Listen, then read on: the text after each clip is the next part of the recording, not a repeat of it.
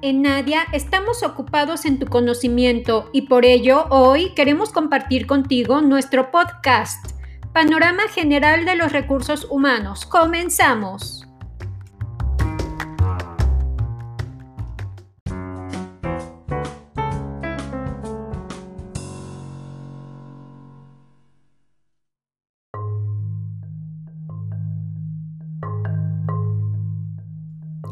La administración de los recursos humanos ha pasado por diferentes fases, desde ser únicamente dedicada a la contratación de obreros, donde estos ocupaban un nivel inferior al de las máquinas, hasta llegar a la administración de personas con conocimientos, habilidades y capacidades que explotan lo mejor de sí a favor de la organización y la sociedad. Actualmente los recursos humanos son vistos como los activos más importantes con los que cuenta toda empresa. Remontándonos a la revolución industrial. Desde sus inicios hasta nuestros días, la administración de los recursos humanos ha tenido importantes cambios. A finales del siglo XIX, la revolución industrial nace en Estados Unidos y Europa, provocando que las grandes fábricas absorbieran a las pequeñas, las que crecieron en poco tiempo, generando la necesidad de coordinar los esfuerzos de grandes grupos de personas en la producción continua de productos. Esto a su vez ocasionó problemas como la mal utilización de los materiales, bajo rendimiento y poca eficacia de los procesos de trabajo en las fábricas. Los problemas provocados por la revolución industrial y la creación desordenada de fábricas generó que los investigadores de la época crearan procesos más eficientes de trabajo, dando origen entonces a la necesidad de instituir departamentos que se ocuparan de la contratación de los obreros que necesitaban para operar las máquinas. En la industrialización iniciada con la revolución industrial, los empleados eran considerados recursos de producción, eran considerados como un aprendiz de máquinas. Todo lo anterior entonces genera la necesidad de crear los departamentos de personal, mejor conocidos en la actualidad como recursos humanos, administración de personal, capital humano. ¿Te suena? Bueno, en nuestro siguiente podcast estaré compartiendo a grosso modo las funciones que se desempeñan en el Departamento de Recursos Humanos. Por el momento es todo. Hasta pronto.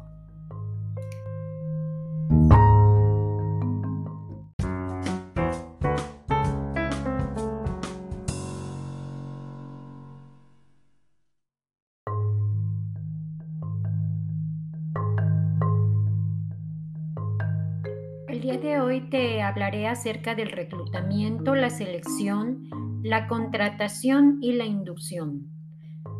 Reclutamiento es el encargado de la atracción de talento, de cubrir las vacantes que se solicitan en el interior de la empresa.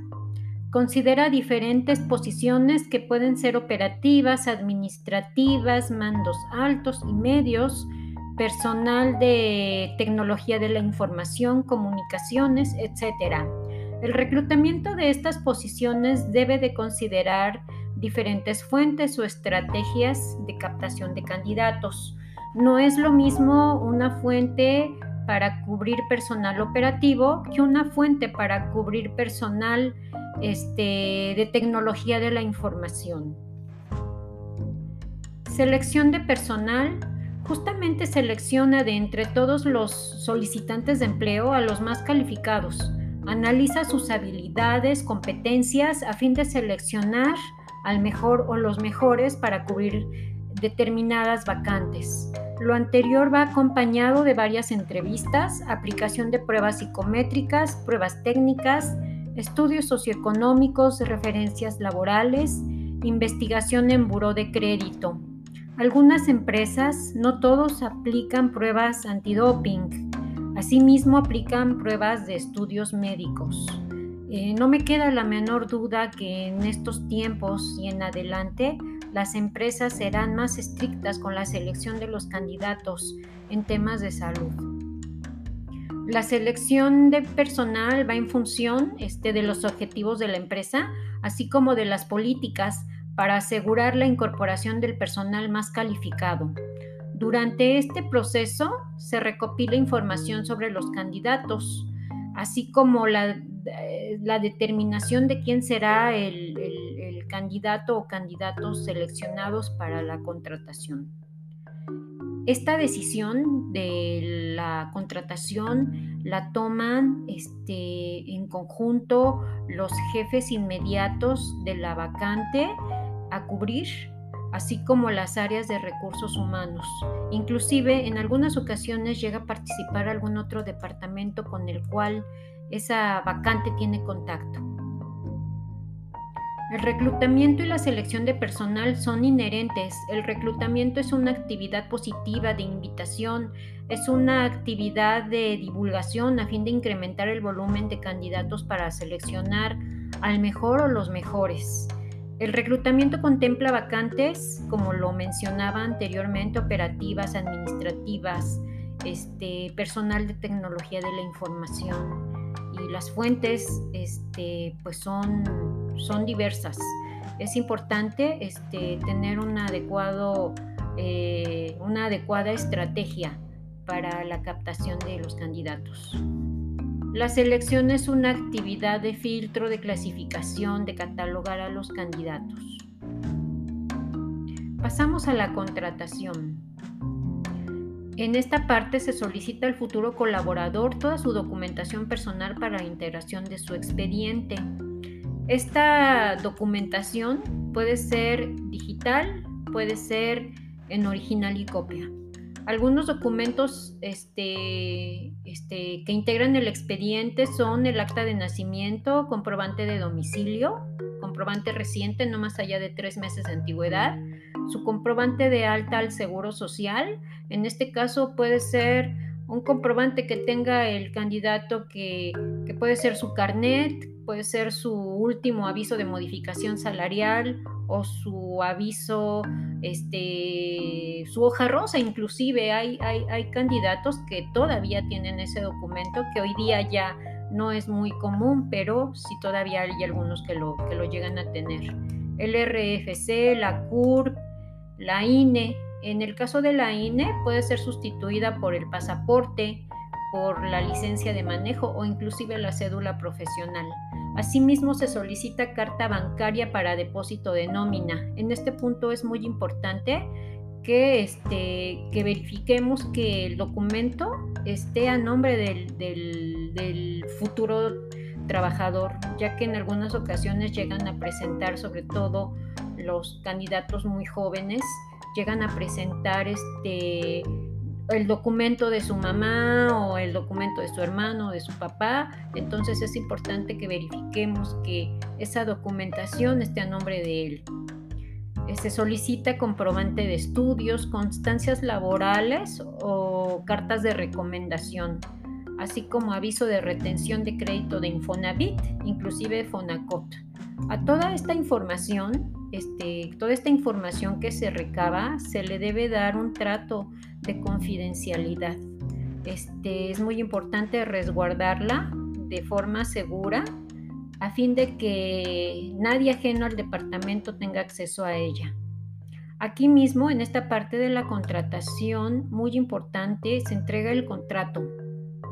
Es muy importante que el, futuro trabajador, inmediato trabajador, lea este, detenidamente todas y cada una de las cláusulas que conforman el contrato y despejar cualquier duda que tenga este, a fin de evitar a un futuro eh, corto este, tenga dudas acerca de algunas cláusulas y que con esto se lleve a cabo una renuncia o una demanda. Entonces es importante asegurarnos de esto. Este, y pues en esta contratación se entrega toda clase de papelería interna de la empresa, como es el aviso de privacidad, que bueno, el aviso de privacidad es muy importante, lo consideramos desde que el candidato llega a la empresa. Desde ese momento entregamos el aviso de, privacidad. Eh, se entregan políticas para la utilización del equipo, que es propiedad de la empresa se entrega cuál es el uso, cómo debe de manejarse, a quién se le debe de entregar. Este, asimismo se entregan los horarios de trabajo, las cartas de confidencialidad, código de conducta, reglamentos, etcétera, etcétera. Toda aquella documentación interna de la empresa es muy importante entregársela al, al futuro inmediato trabajador así como tengamos una constancia de que efectivamente el trabajador dio lectura a toda esa información. Y pasamos a la parte de la inducción. La parte de la inducción lo que hace es dar la bienvenida al nuevo colaborador. Le da toda aquella información, le hace de su conocimiento de toda aquella información necesaria para su arribo a la empresa, esto puede ser pues el panorama completo de la empresa, sucursales, este, principales clientes, eh, a qué se dedica, qué es lo que hacen, les da a conocer lo que son sus objetivos, su misión, su visión, sus valores. Eh, toda esa clase de información es la que se comparte en la inducción al colaborador, que también este, generalmente se entrega un, un acuse de que recibió toda esa información y no haya en un futuro inquietudes o dudas o situaciones en que yo no sabía, nadie me enteró, etc. Bueno, por el momento es todo. En nuestro próximo podcast estaremos viendo lo que es el alta del Seguro Social, del, del nuevo colaborador, así como la parte de su nómina, la parte de las relaciones laborales, la comunicación interna. Esto es lo que veremos en nuestro próximo podcast. Hasta pronto.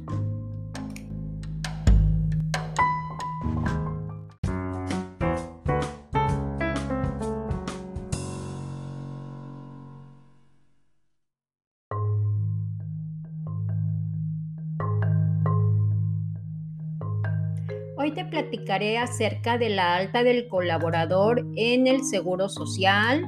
Te platicaré acerca de la nómina, de las relaciones laborales, de la comunicación interna y la capacitación y desarrollo de personal. Dar de alta al nuevo colaborador en el sistema del Seguro Social. Los patrones están obligados a registrar a sus trabajadores en el Seguro Social dentro de un plazo no mayor a cinco días hábiles es posible darlos de alta uno o dos días antes. Eso sería lo más conveniente a fin de, considerar que ya estén registrados en caso de algún accidente de trayecto o inclusive dentro de, dentro de la empresa. El Seguro Social ofrece a las empresas la facilidad de, de transmitir sus movimientos de manera inmediata mediante lo que es llamado el IMSS desde su empresa. Las empresas se valen de la tecnología para hacer posible esto. Si son bastantes los movimientos, este proceso permite realizarlo de forma masiva. Es de suma importancia tomar como base la documentación que el colaborador entregó previamente para hacer el registro de sus datos en el sistema, ya que con frecuencia hay errores de captura en los números de seguro social, la CUR, la fecha de nacimiento o inclusive déjame decirte que llega a haber errores en la parte del sueldo y esta parte pues sí se torna todavía más delicada por las implicaciones que esto conlleva. Pasando a la parte de la administración de la nómina, cuando llegamos a la nómina ya debe de, de estar en el sistema los datos del trabajador este, a fin de hacer el proceso de su primer pago. Yo sugiero que, este, que, que antes de hacer el proceso de la nómina se verifique que los datos están correctos. La frecuencia de nómina, por ejemplo, porque si manejas eh, nóminas quincenales y nóminas semanales, y en este caso corresponde hacer el proceso de la nómina semanal, pues ese trabajador no va a salir porque está registrado en otro, en otro proceso. Asimismo, verificar el sueldo.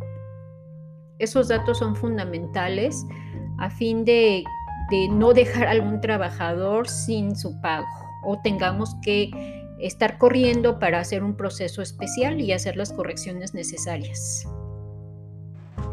Eh, es muy importante eh, tener un kiosco o ver la manera de que el trabajador pueda tener acceso y pueda verificar, bajar, firmar sus recibos de nómina, este, pueda verificar el estatus de sus vacaciones, de sus prestaciones y pues ellos eh, van a estar informados acerca de esta información si tienen acceso a una plataforma que les permita consultarlos.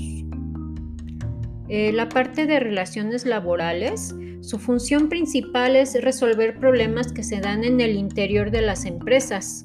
Lo anterior generalmente se logra mediante el análisis de cada situación y mediante acuerdos que convengan a ambas partes.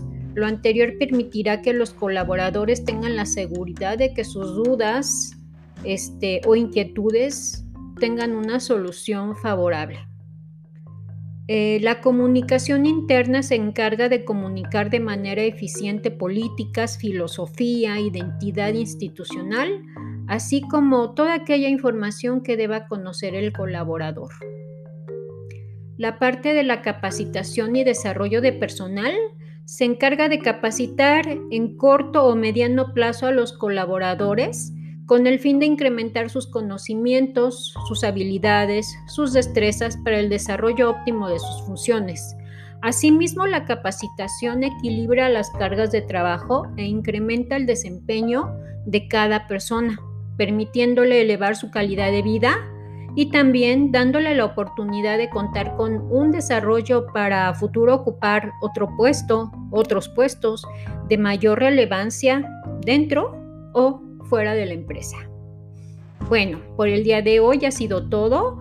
Para nuestro próximo podcast estaremos hablando acerca de las compensaciones y los beneficios, el servicio médico, la desvinculación laboral, el desarrollo organizacional. Hasta pronto.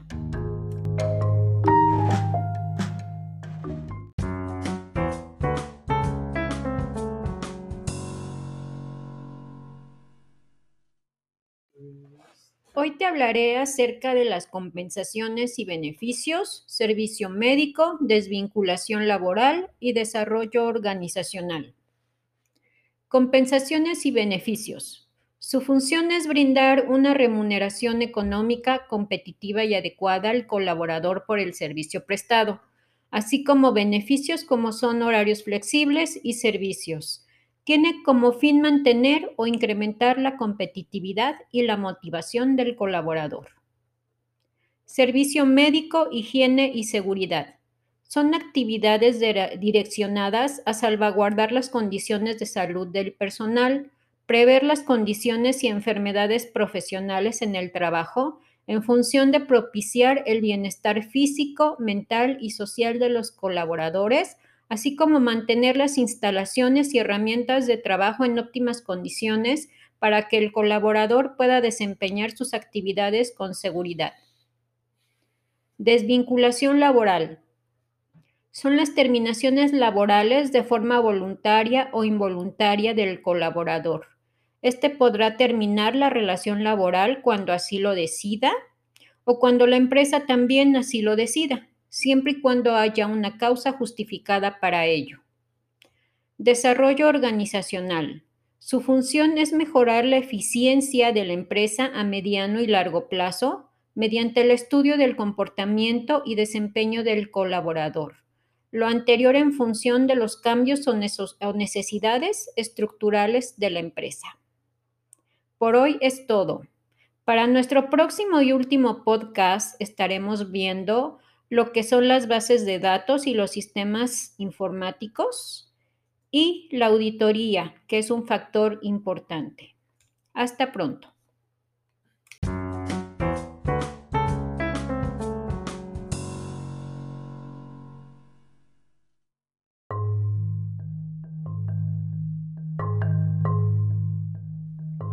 Hoy, en nuestro último podcast, Panorama General de los Recursos Humanos, te hablaré de dos funciones que no se ven a simple vista, pero existen y son muy valiosas. Dice la frase que la información es poder y considero que es muy cierto. porque las bases de datos y los sistemas informáticos permiten la recolección de datos, proceso y análisis de los mismos, de tal manera que quienes toman decisiones puedan planificar y decidir sobre una o varias situaciones. El boletín IDC en su versión digital del 5 de marzo del 2020 menciona que el 65% de las áreas de recursos humanos no cuenta con mediciones, con indicadores de su trabajo, provocando que dueños, directores e inversionistas no apuesten por los departamentos de recursos humanos y que creen que los limitan financieramente. Me ha tocado ver varios casos. Pasamos a las famosas y temidas auditorías. Seguramente ya habrás pasado por alguna. La auditoría es un factor importante y decisivo para la vida de la empresa Mediante esta se analizan las políticas, procesos, procedimientos y la evaluación de su operacionalidad, detectando la práctica de costumbres que perjudiquen a la empresa o que no estén justificando su costo. Los empresarios saben que la administración de los recursos humanos tiene un importante rol en la obtención de sus objetivos. Toda organización busca situarse y mantenerse sólidamente en el mercado. Requieren cubrir los compromisos con sus clientes. Es por ello que, por lo que necesitan eh, estar más en contacto con los colaboradores, saber qué les motiva, saber qué aspiraciones, qué competencias, qué capacidades laborales tienen y sobre todo qué requerimientos de capacitación necesitan. Respecto a la parte de la capacitación, es muy escasa dentro de las empresas. Me ha tocado ver que se ve como una pérdida económica y de tiempo y es muy lamentable porque a través de estas los trabajadores, como lo mencioné antes, la capacitación incrementa los conocimientos, las destrezas, las habilidades de los trabajadores y equilibra las cargas de trabajo y evidentemente mejora el desempeño del colaborador.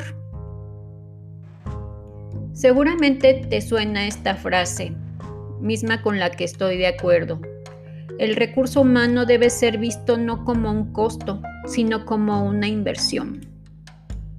Con esto finalizo por el día de hoy el panorama general de los recursos humanos. Hasta pronto.